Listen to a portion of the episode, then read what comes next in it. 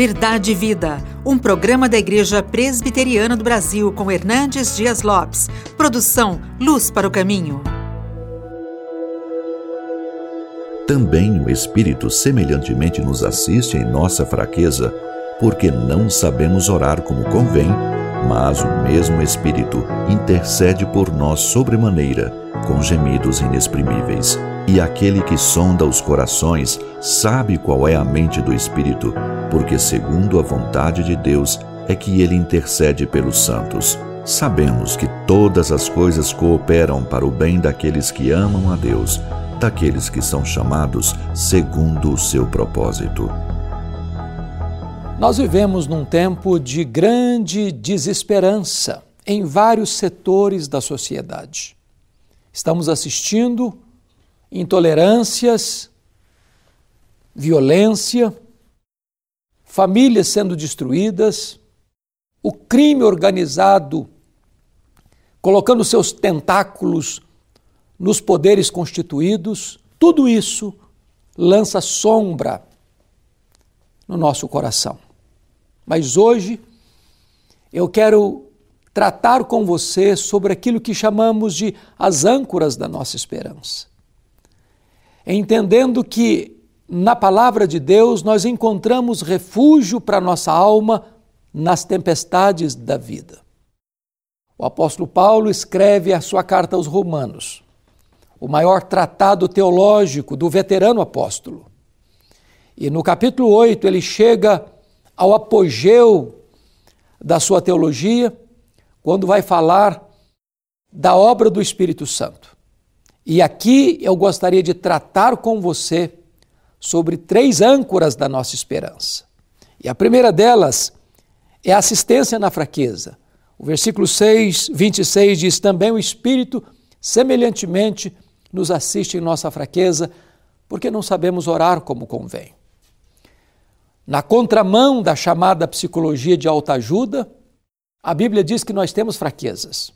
Fraquezas físicas, emocionais, morais e espirituais. Na verdade, não ficamos de pé escorados no bordão da autoconfiança.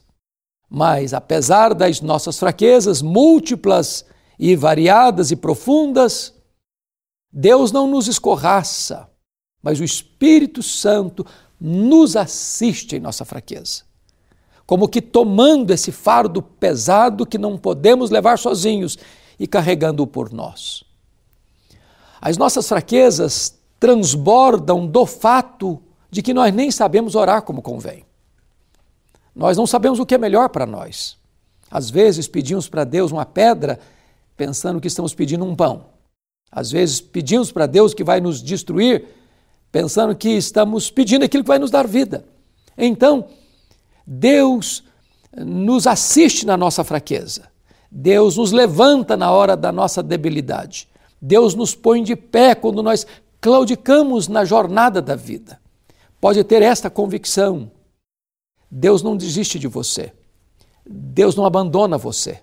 O Espírito Santo está pronto para assistir a você nas suas fraquezas.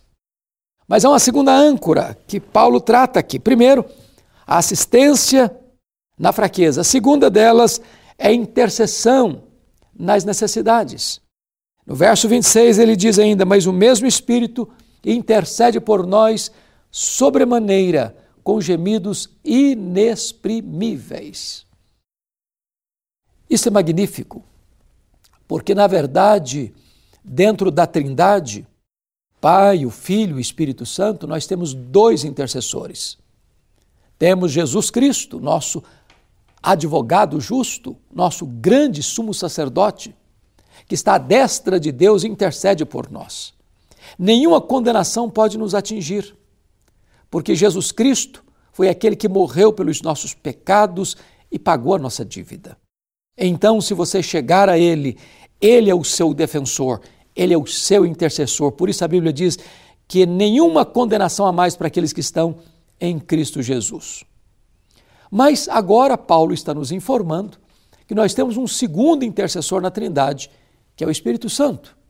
Se Jesus intercede por nós à destra de Deus, o Espírito Santo, o intercessor existencial, intercede por nós, em nós, ao Deus que está sobre nós.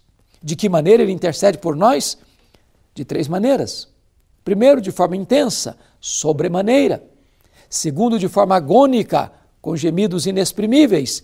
Terceira, de forma eficaz, porque o verso 27 diz que aquele que sonda os corações sabe qual é a mente do Espírito, porque, segundo a vontade de Deus, é que ele intercede pelos santos. De tal maneira que, se eu não sei orar como convém, o Espírito Santo sabe.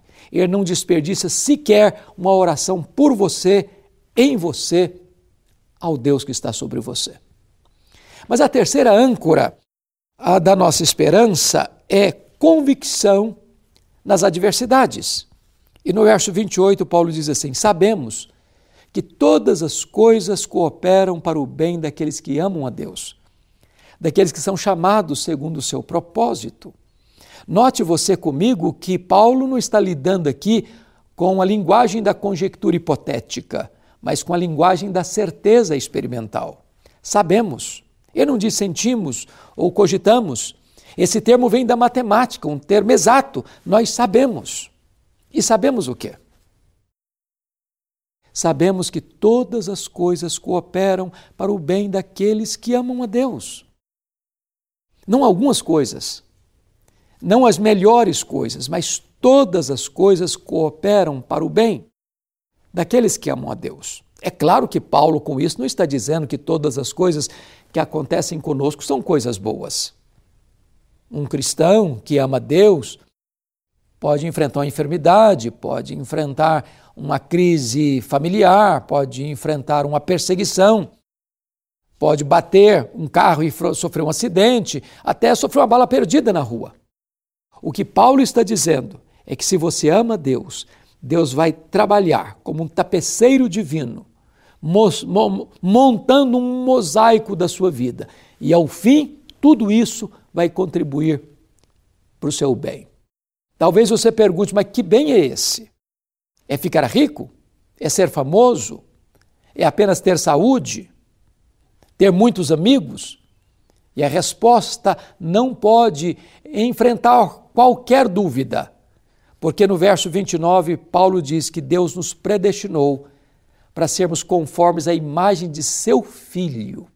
Em outras palavras, o grande bem para o qual Deus está trabalhando por você, em você, é esculpindo em você a beleza do seu filho. Em outras palavras, Deus não apenas quer levar você para a glória, mas transformar também você a imagem do Rei da Glória pode ter convicção desse fato, que Deus não só não desiste de você, Deus não apenas é, assiste você nas suas fraquezas, Deus não apenas escala o Filho e o Espírito Santo para interceder por você, mas Deus está trabalhando em você, por você, para que você possa resplandecer a glória do seu próprio Filho. Eu espero que hoje você encontre nesta palavra conforto, consolo para o seu coração. Eu quero orar em seu favor. E onde você está, você pode orar comigo. Vamos orar. Deus amado, bendito é o teu nome, porque em Cristo nós temos esperança. Nós temos a convicção de que temos assistência às nossas fraquezas. Nós temos intercessão nas nossas necessidades e nós temos convicção nas nossas adversidades. Saber que tu estás trabalhando em nós e por nós, louvado seja o teu nome. Agora eu te peço que tu apliques esta palavra ao coração daqueles que nos assistem. Esta é a nossa oração, em nome de Jesus. Amém. Verdade e Vida, com Hernandes Dias Lopes, um programa da Igreja Presbiteriana do Brasil, produção de Luz para o Caminho.